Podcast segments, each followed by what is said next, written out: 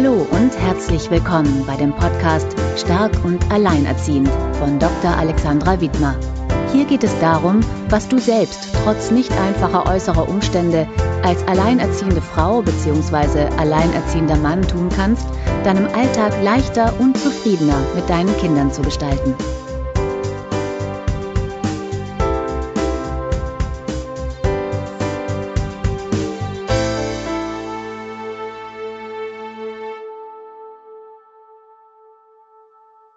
Hallo und herzlich willkommen bei Stark und Alleinerziehend. Mein Name ist Alexandra Wittenmer und ich freue mich heute Christine Finke zu Gast zu haben.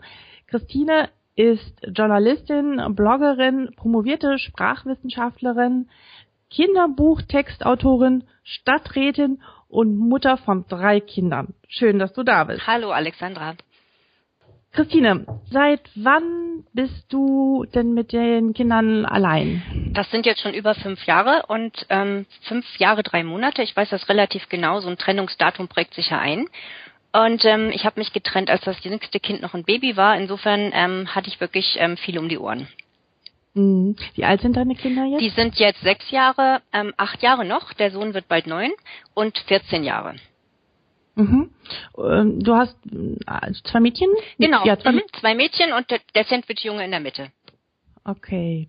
Mm, ich hatte gerade gestern habe ich deinen tollen Artikel in der Brigitte Mamm gelesen. Da äh, kam schon so ein bisschen durch, ähm, dass die Zeit, die man so für sich alleine hat, äh, sehr gering ist. Ähm, aber wie oft hast du denn noch mal so einen Tag für dich? ich habe darüber nachgedacht. Es ist äh, tatsächlich, muss das vor der Geburt der ältesten Tochter gewesen sein. Also ganz ernsthaft, nicht übertrieben. Ich habe nie einen Tag für mich, ähm, was an meiner besonderen alleinerziehenden Situation liegt. Ich habe keine Familie hier vor Ort.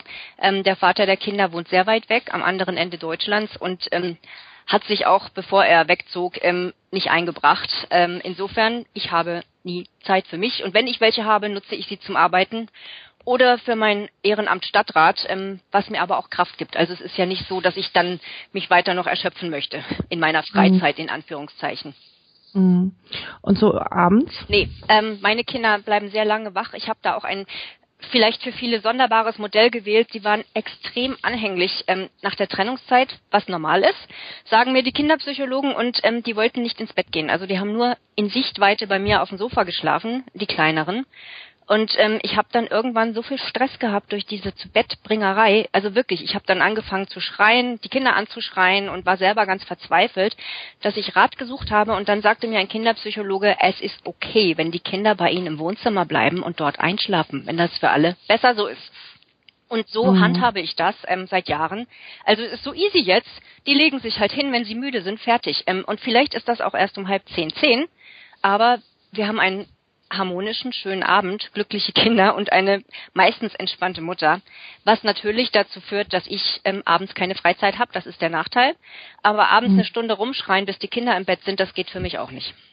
Mhm. Das Thema habe ich irgendwie auch zur Zeit, weil sie auch am liebsten immer nur bei mir einschlafen mhm. wollen. Ich finde das auch, ähm, ja, ich finde das nicht so einfach, das zu klären, wie ist. Also ihr schlaft dann zusammen alle in einem Raum? Nein, ähm, ich sitze abends noch oft am Computer und twittere oder lese was. Also ich, ich bin da mhm. so ein bisschen draußen aus der Situation, aber für die Kinder bin ich erreichbar. Ähm, also die legen sich zum Beispiel aufs Sofa mit einer Decke.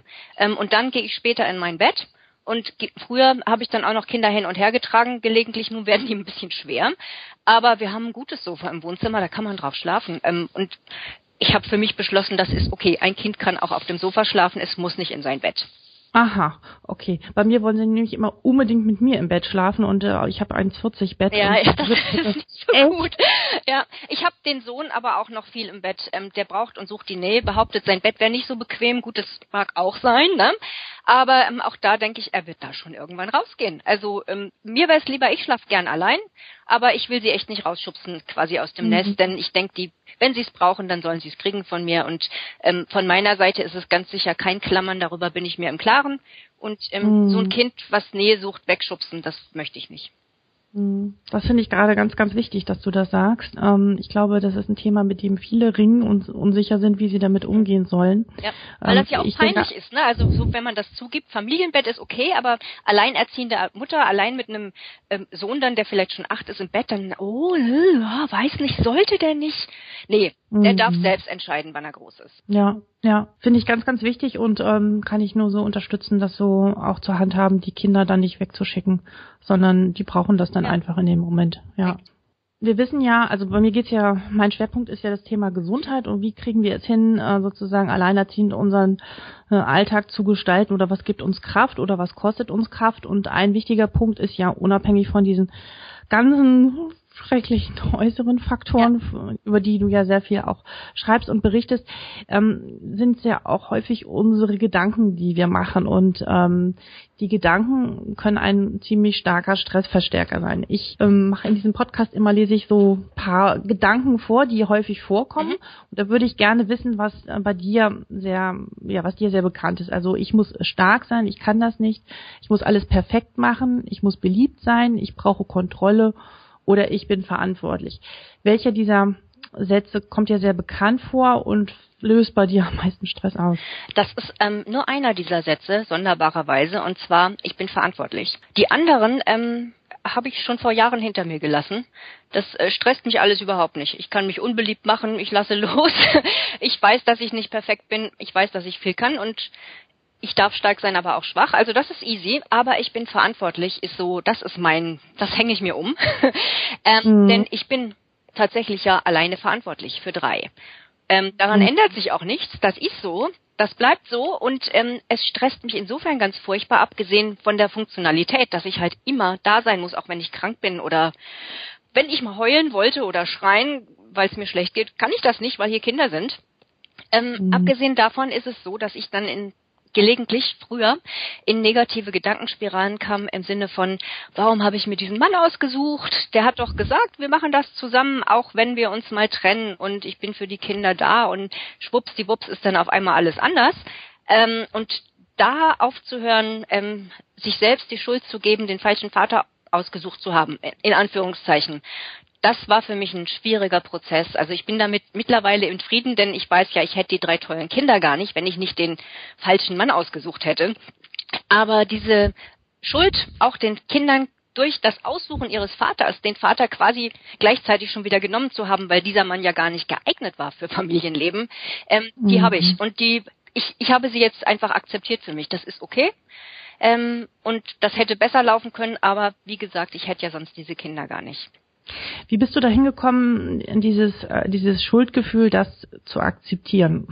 Also, das, äh, ich habe ganz ja? viel Wut gehabt, sehr lang, wirklich jahrelang. Ich habe drei Jahre lang Riesenwut gehabt auf die Situation, auf mich, auf den Ex-Mann und überhaupt. Und ähm, das löste sich dann, wie kam das? Es, es ging eines Tages, ach ja, ähm, es wurden mir mal wieder von ihm Knüppel vor die Beine geworfen, ähm, denn das ist ja auch noch so ein Punkt. Alleinerziehende haben gelegentlich nicht nur Schwierigkeiten mit der Struktur des Alltags und mit dem Geld, sondern auch mit Ex-Männern, die nicht hilfreich sind, sondern auch noch versuchen rumzustänkern und Schwierigkeiten zu machen.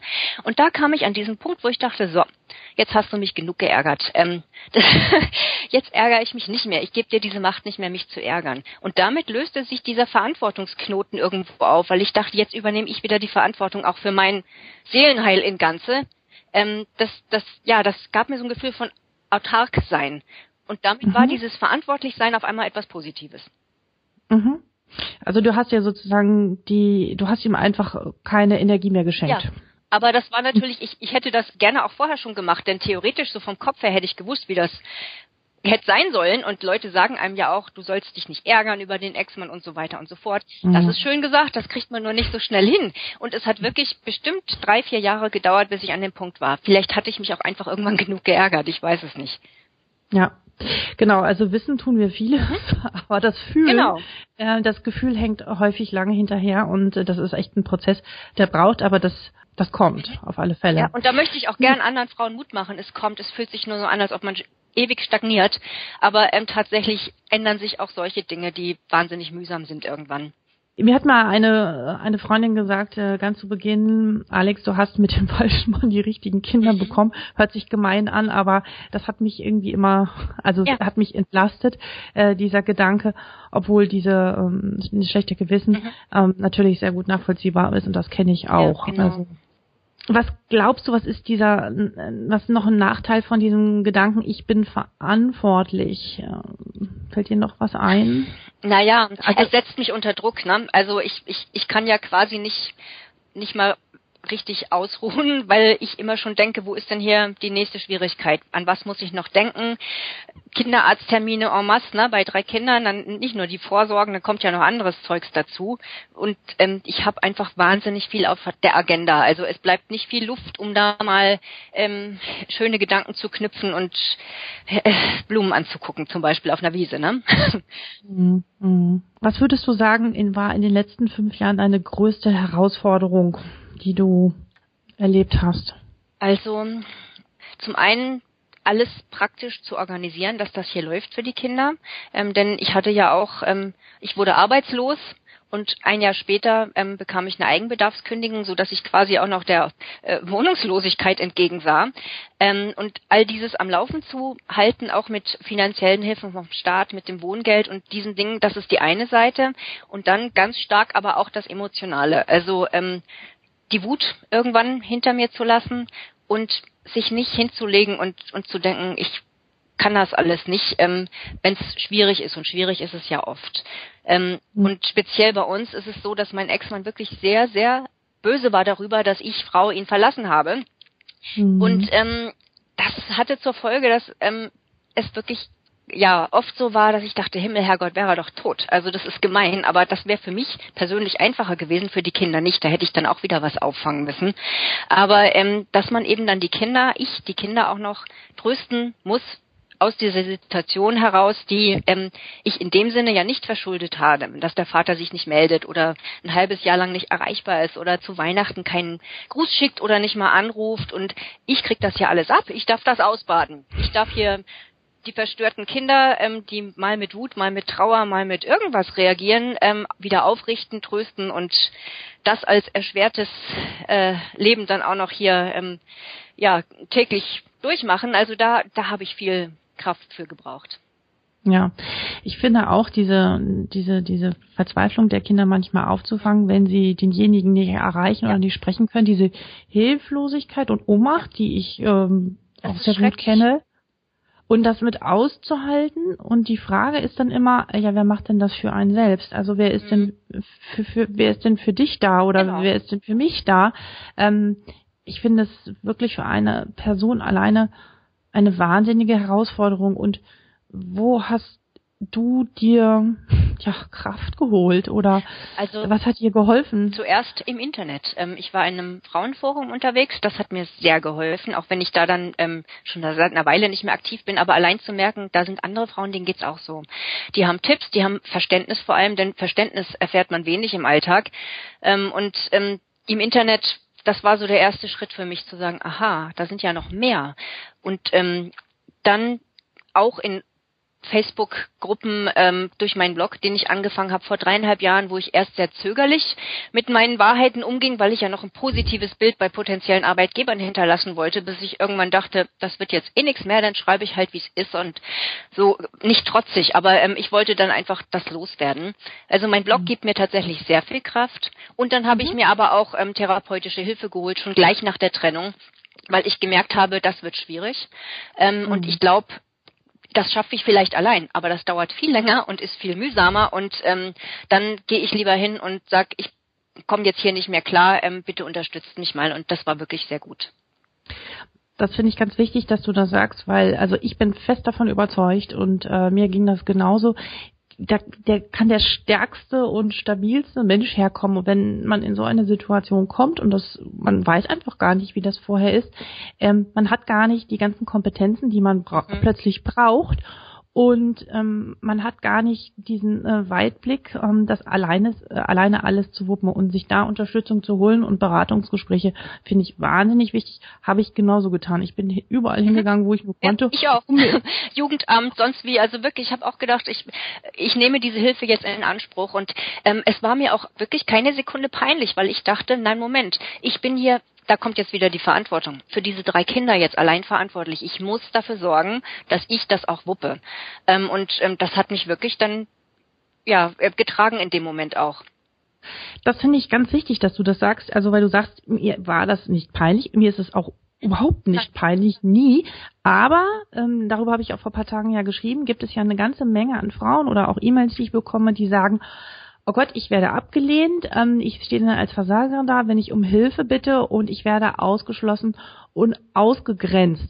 Ähm, was ist der Unterschied? Wie kannst du, mhm. kannst du, hast du eine Erklärung dafür? Warum? Ja, also ich habe es nicht so erlebt. Das ist vielleicht Vielleicht hatte ich einfach Glück oder ich war verzweifelt genug, wobei das den anderen Frauen ich absolut nicht absprechen möchte. Ich habe einfach keinen anderen Weg gesehen und gedacht, das ist jetzt gut, ich mache das.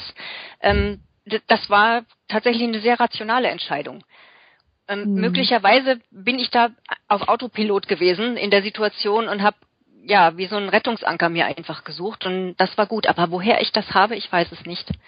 Aber wie gesagt, das ist, ähm, ich finde auch, dass es äh, ein gar nicht peinlich sein muss, ja, gar nicht, gar nicht. Und ähm, ähm, um Hilfe zu bitten und äh, sich zu informieren und mhm. zu fragen, weil also ich hätte anfangs alleine nicht gewusst, wie ich hätte nee. weitermachen sollen. Gar Vielleicht hat es was mit Bildung zu tun, denke ich, weil ich ähm, ja da eine gewisse Sicherheit einfach habe. Ich ne, kann es mir dann auch erlauben, in anderen Bereichen schwach zu sein. Also ähm, Vielleicht rede ich mir das dann auch aber wiederum nur ein, als ob ungebildete Leute ähm, das nicht dürften. Aber ich, ich denke einfach, dass ich weiß, es, Therapie gibt es, ähm, Psychologen, Beratungsstellen ähm, und die in Anspruch zu nehmen, habe ich oft schon gelesen, ist nicht peinlich, dann glaube ich das auch und will das gerne. Und ich glaube, es ist auch wichtig daran zu denken, dass äh, oder nicht zu vergessen, dass ähm, wenn man dann alleinerziehend ist, dass das ja nicht alles von dir ist. Ja, das ist nur eine bestimmte, äh, das macht einen bestimmten Teil von dir aus. Du bist ja weiterhin äh, eine kompetente Frau, du bist eine Mutter, äh, du bist vieles mehr als nur das. Und ähm, bei vielen habe ich das Gefühl, generalisiert das so auf alle Bereiche ja. und sie, sie, sie, sie fühlen sich nur noch mhm. so. Selbstbild ähm, und Fremdbild, ne? es hat auch wirklich viel damit zu tun, ob man sich als die Alleinerziehende sieht oder eben als noch viele andere Dinge. Genau. Also ich habe zum Beispiel die Tage mit einer gesprochen, sie meinte zu mir, ähm, für sie ist das, äh, sie thematisiert das eigentlich überhaupt nicht, nicht weil es ihr peinlich ist, sondern sie, weil es nur ein Teil davon ist und sie einfach noch ganz viele andere Dinge hat, die sie ausmachen und deswegen für sie nicht so äh, im Vordergrund ja, steht. Ja. Da gibt es sicher ganz viele Schattierungen. Und was würdest du sagen, was deine größte äh, also welche Fähigkeit hast du in dieser Zeit entwickelt oder welche Stärke, die du vielleicht vorher noch nicht so hattest, die jetzt ja, viel, viel ausgebildeter ist. Hm. Also da ich relativ spät geheiratet habe und mit meinem Mann zusammengezogen bin, mit 35 erst, ähm, habe ich vorher auch schon viel gekonnt und allein gemacht. Aber was ich nie konnte und auch innerlich irgendwo ablehnte, war Kochen. Das, das ist tatsächlich eine Fähigkeit und Stärke, die ich mit 44 erst entwickelt habe. Ich lebte als Studentin von Gummibärchen, Zigaretten und Kaffee so ungefähr. Ähm, ich habe dann auch wieder, kommt die Verantwortung rein, gemerkt, das geht nicht, wenn man 44 ist. Ähm, ich war natürlich auch ziemlich durch den Wind. Ich wurde wahnsinnig dünn. Ich bin eh klein und dünn. Aber nach der Trennung ähm, habe ich nochmal fünf Kilo verloren. Da dachte ich halt, nee, du musst essen. Ähm, ja. Es war lecker und gesund und warm.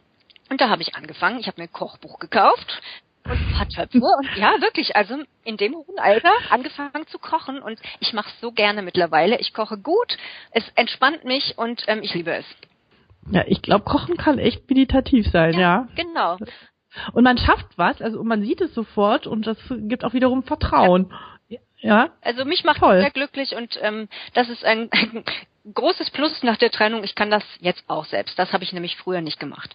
Ja, toll. Gibt es ein Buch oder ein Hörbuch, was äh, du ganz toll findest? Oder du liest ja sehr viel, du äh, schreibst ja auch sehr viel über andere Bücher, ähm, aber wo du sagst, das, das Buch hat mich irgendwie inspiriert und mir Kraft gegeben in der ganzen Zeit? Nein, also ähm, da fällt mir gar nichts ein, außer wieder die gute alte Simone de Beauvoir von vor 30 Jahren. Aber ähm, ich habe viel gelesen, auch Trennungsliteratur und über ähm, Kinder und ne, alles Mögliche. Aber da war jetzt nichts dabei, was ich mir quasi unter das Kopfkissen gelegt hätte und der Kraft rausgezogen hätte. Eher Informationen. Okay. Kopfkissen ist ein gutes Stichwort. Da haben wir schon vorhin drüber gesprochen. Die Frage ist, was dir Kraft gibt. Und da hast du erzählt, dass du sehr viel schläfst. Vielleicht kannst du dann noch mal was zu sagen. Ja, ich, ich schlafe tatsächlich sehr viel und gerne und ähm, ich merke, wie gut mir das tut. Also gestern zum Beispiel bin ich um neun mit den Kindern ins Bett. Ähm, das war auch gut, denn die Kleine ist zweimal in der Nacht aufgewacht, mitten in meinen Tiefschlafphasen. Ähm, und ich mache seit zwei Jahren ungefähr, kann ich die Kinder am Wochenende morgens ähm, vor den Fernseher lassen sozusagen. Ich habe gesagt, Kinder, geht an den Kühlschrank, esst was ihr wollt, kann auch ungesund sein, guckt fern, aber lasst mich ausschlafen. Und ich mhm. darf also am Wochenende schlafe ich zehn Stunden ähm, jede Nacht und ich liebe es. Es ist großartig. Ähm, ich fühle mich, als wäre ich 20 und auch unter der Woche ähm, versuche ich auf acht bis neun Stunden Schlaf zu kommen. Ich fühle mich sonst nicht wohl. Ähm, das war nicht immer so. Also die letzten 13 Jahre, bevor ich zum Schlafen wieder kam, habe ich extrem wenig geschlafen, weil ich ein Schreikind hatte und auch nee, eben mit drei Kindern kriegst du nicht viel Schlaf am Anfang. Aber gerade deswegen genieße ich das jetzt so. Es macht mich sehr ausgeglichen und ähm, ja, einfach alles ist leichter, wenn man genug geschlafen hat. Mhm. Ich höre dann, also ich, ich, ich kann das voll und ganz unterstützen. Ich schaffe es so noch nicht, muss ich ganz ehrlich gestehen. Aber ich höre auch von vielen immer, ja, wenn ich jetzt dann mit meinen Kindern ins Bett gehe, dann habe ich überhaupt keine Minute mehr für mhm. mich. Ähm, deswegen nutze ich diese zwei, drei Stunden abends nochmal gerne. Ähm, ja, ja, was soll man dazu sagen? Also, ja, also Frage der Prioritäten. Ne? Also ich könnte genau. natürlich von 10 bis 12 noch wach sein, da hätte ich endlich Zeit für mich allein. Das nützt mir nur nichts, wenn ich am nächsten Tag müde bin. Und ähm, ich denke auch, ich weiß das, ich brauche mehr Schlaf als andere Leute. Auch meine Eltern schlafen, obwohl sie über 70 sind, 10 Stunden die Nacht. Ähm, also auf Alters äh, Bettflucht kann ich mich auch nicht einstellen. Das ist dann wohl so bei uns und ähm, ich merke, es tut mir gut. Ich glaube, es ist einfach wichtig zu spüren, was tut einem gut. Und mir tut Schlaf gut, dann nehme ich mir den. Dann habe ich jetzt noch eine Frage. Wann schreibst du deine Artikel? Spontan. Also ähm, mit Mut zur Lücke. Äh, immer dann, wenn das dauert ja auch nicht lang. Ich habe das ja vorher irgendwie ist es entweder im Bauch oder im Kopf und ähm, das tatsächliche Schreiben dauert eine halbe Stunde maximal, ne, mit Bildern. Ähm, ich mache das genau dann, wenn das aus mir raus muss. Ähm, das ist das Impulsivste in meinem Leben, ähm, in dem sonst Impulsivität keinen Platz mehr hat. Und genau deswegen ja. ist Bloggen für mich auch so entspannend und wunderbar, denn da kann ich nicht die Sau rauslassen, aber da kann ich einfach mal nicht vernunftgesteuert ähm, agieren. Ja, okay. Also du hast das schon lange vorher im Kopf. Ja. Also ist bei mir ähnlich. Bei mir gärt das so über genau. zwei, drei Wochen teilweise sogar, bis ich dann hinsetz, mich hinsetze und das aufschreibe. Mhm. Und manchmal passiert dann auch beim Schreiben noch was. Also ich habe zwar was im Kopf, aber während ich schreibe, merke ich, das wird was ganz anderes und dann ist es auch gut. Mhm. Mhm. Toll. Um, ähm, was würdest du einer Alleinerziehenden empfehlen, die ja die noch nicht so lange alleine ist und die momentan sehr starke Angst vor der Zukunft hat oder äh, sich sehr erschöpft fühlt? Was hättest du damals, also vor fünf Jahren, schon gerne wissen wollen, was du jetzt weißt und was würdest du ihr empfehlen? Also erstens wirklich ähm, sich psychologisch-therapeutische, was auch immer, beratende Hilfe ähm, holen. Das ähm, ist eine enorme Stütze, denn alleine das alles zu bewältigen, halte ich fast für unmöglich, außer wenn die Bedingungen sehr gut sind. Super Trennung mit dem Ex-Mann und auch noch nette Familie vor Ort. Dann braucht man das vielleicht nicht, aber ähm, auch für die Kinder ist das ja so oder so schwierig. Und ähm, dann Kontakt zu Alleinerziehenden zu suchen, die schon ein bisschen weiter sind, die einem dann auch Mut geben können und vielleicht auch mal sehen, was jetzt in der Situation anders zu handhaben wäre. Denn da kommt man allein nicht drauf, wenn man jetzt gerade unter Stress ist und vielleicht noch traurig, ähm, siehe Elternabende oder wie mache ich das alles, dann hat vielleicht eine andere Alleinerziehende mit Lebenserfahrung noch eine Idee oder oder kennt jemanden, der und so weiter. Also äh, rausgehen und das thematisieren, das wäre mein Rat. Mhm. Ich finde auch, dass ähm, das Internet ähm, uns, in mhm. Anführungsstrichen, die dann zu Hause so festsetzen, wirklich tolle Möglichkeiten bietet, um uns äh, zu vernetzen und auch zu schauen, wo gibt es schon in Anführungsstriche Vorbilder, von denen ich lernen genau. kann. Und deswegen machen wir das ja hier ja, auch alles. Das ist so. Ja, was möchtest du oder was ist so dein nächstes Ziel? Was möchtest du in Zukunft verändern? Wo wie ist so dein, dein Weg in nächster Zeit? Hm. Hast du da irgendwelche Pläne? Weil das ist ja auch so ein ganz wichtiger äh, Faktor, auf den ich immer gerne wieder hinweise, um sozusagen in der Schöpfung zu äh, hm. entkommen hm. und wieder nach vorne zu schauen, ist es wichtig, wieder Visionen zu entwickeln. Und das ist ja so ein Thema, das vielen von uns abhandengekommen ist. Also mir ging es zum Beispiel so, ich habe irgendwie immer gedacht, okay, ich bin eine Familie, bin mit dem Mann zusammen mhm. und habe mein ganzes Leben darauf ausgerichtet. Ja. Und plötzlich ist es hin. Ja. Und mein, mein Lebenskonzept und natürlich auch, das ist ja so eine Art auch Selbstkonzept, mhm. wie man sich sieht, ist weg. Ja. So, wer bin ich denn dann überhaupt und was macht mich aus? Mhm. Und dann geht es ja erstmal darum, wieder zu schauen, ja, wer, wer bin ich überhaupt und aber sich auch wieder zu trauen, erstens mal zu träumen, aber dann sich auch wieder neue Ziele zu setzen, weil das gibt unheimlich viel Kraft. Mhm. Ja, also da fallen mir ganz viele Sachen ein sogar. Ähm, zum einen so ein bisschen mit einem schlechten Gewissen verbunden Sport. Ne? ich würde so gern mal wieder Sport machen. Das fällt aber wirklich hinten über gerade, weil ich dann doch lieber blogge in dem Moment. Ähm, aber klar, ich würde gern wieder schwimmen gehen. Ähm, das habe ich immer sehr gern gemacht und auch viele Jahre kontinuierlich. Jetzt seit einem Dreivierteljahr nicht mehr, ist irgendwie eingeschlafen.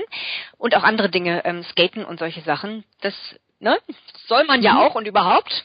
Äh, dann würde ich wirklich gern auch mal wieder im kulturellen Leben unterwegs sein. Also sowas wie Kino, ne? Jahrelang bin ich da nicht mehr gewesen. Theater, boah, 15 Jahre. Ausstellungen, oje, oje, ne? Und als mhm. Fernziel Reisen. Das ist so mein, mein großer Traum. Das möchte ich wieder machen. Bis, bis ich Kinder bekam, war ich sehr viel in der Welt unterwegs und ähm, hatte unglaublich Freude dran, auch weil ich ja so viele Sprachen gelernt habe und ähm, ja auch mich für andere Kulturen interessiere und Essen und alles, was es da gibt, ähm, das kriege ich jetzt nicht mehr und das möchte ich gerne so spätestens in zehn Jahren. Das ist so mein Seniorentraum. Welche Sprachen sprichst du alle? Uiuiui. Also Englisch, Französisch, Spanisch, Portugiesisch, ähm, Dänisch, Schwedisch, Isländisch habe ich gelernt, Norwegisch, ähm, Ungarisch Sprachkurs, Latein habe ich gemacht, Oh Gott, ich bin ganz ehrfurchtig. Ja, naja, ich habe halt, ich habe Romanistik studiert und dann ähm, auch noch ähm, Skandinavistik ein paar Semester und in, für eine norwegische Firma gearbeitet und für, im Rahmen des Phonetikstudiums musste ich eine nicht indogermanische Sprache lernen, das war dann Ungarisch. Also ähm, das ist aber nicht so, dass ich die jetzt alle fließend spreche. Ne? Also so vier, fünf kann ich mich ganz gut unterhalten und Englisch ziemlich gut, sagen wir mal so. Ja, ja, Wahnsinn, toll. Und ähm, also mir schwebt ja irgendwann mal so mit 50, 55 eine Weltreise vor. Ähm, aber du, sowas hast du auch gemacht, ne? So, ja, ich so war von mehr in Europa unterwegs. Also ah, ja. ähm, ich, Asien und so, das reizt mich alles nicht so. Ähm, die andere Hälfte der ähm, Erdkugel schon, da wo es dann wieder schön warm ist. ich habe auch Verwandtschaft in Neuseeland, da würde ich gern mal hin. Aber ähm, ich, ich finde Europa ähm, mit den vielen Sprachen einfach sehr reizvoll. Gut, ich möchte noch mal dir da jetzt noch mal so zum Ende hin noch mal ein bisschen die Gelegenheit geben. Ich meine, die meisten kenne ich ähm, sicherlich, aber es gibt sicherlich immer wieder mal auch neue ähm, Zuhörerinnen und Zuhörer, die ähm, sich noch nicht so auskennen, kennen deinen Blog Mama arbeitet, dass du vielleicht noch mal so ein bisschen erzählst, was du dann machst und äh, für wen du da bist hm. und was du schreibst. Ja. Ja, der Blog heißt Mama arbeitet ähm, mit de und com zu finden und ich schreibe da über unser Leben, also in aller Schönheit und auch äh, manchmal Scheußlichkeit. Ähm, wenn mich Sachen stören oder wenn ich traurig bin, kommt das auch rein, genauso wie wenn ich froh bin. Manchmal sind es auch Sachthemen. Gelegentlich bin ich lustig, gar nicht so selten. Ähm, und da geht es auch nicht immer nur um Alleinerziehende. Ich ähm, möchte bewusst auch andere Eltern ansprechen, weil ich glaube, dass auch so dann der Pool von Verständnis ähm, etwas verbreitert wird. Und ähm, ja, gerade beim Lustigsein, also der Humor verbindet. Und ähm, ich finde es so wichtig, auch mal zu lachen zwischendurch. Mich befreit es unheimlich, wenn ich meine Situation dann in was Lustiges verwandle, wie zum Beispiel jetzt neulich das Elternkarate mit den verschiedenfarbigen Gürteln, ähm, so mhm. Abzeichen mhm. sozusagen. Dann, ja, für mich ist das dann etwas in Kunst verwandeln sozusagen. Und dann empfinde ich die Situation schon viel ähm, leichter. Und das versuche ich in dem Blog alles zu mischen, so ein buntes Potpourri ähm, aus meinem Leben und äh, ja, dem viele Alleinerziehende dann etwas entnehmen können, aber auch viele Leute, die glücklich verheiratet sind, äh, schreiben mir, ähm, sie lesen mich gern oder auch Omas. Ähm, das freut mich dann sehr, dass ich so ein breites Publikum anspreche. Omas, ja. okay. Spannend. Ja. Und da wo Humor ist, kann keine Wut sein. Das sind zwei Emotionen, die sich, ähm, die sich nicht miteinander, also die können nicht parallel mhm. auftreten.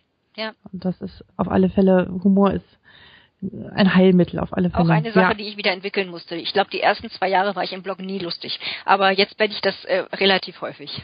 Und du twitterst ja auch regelmäßig ganz wunderbare Dinge von deinen Kindern, was sie sagen und wie sie es sagen. Ja. Lese ich immer, immer sehr, sehr gerne. Danke.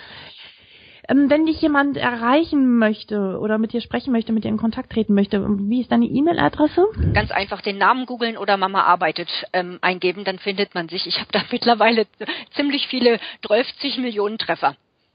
Okay, super.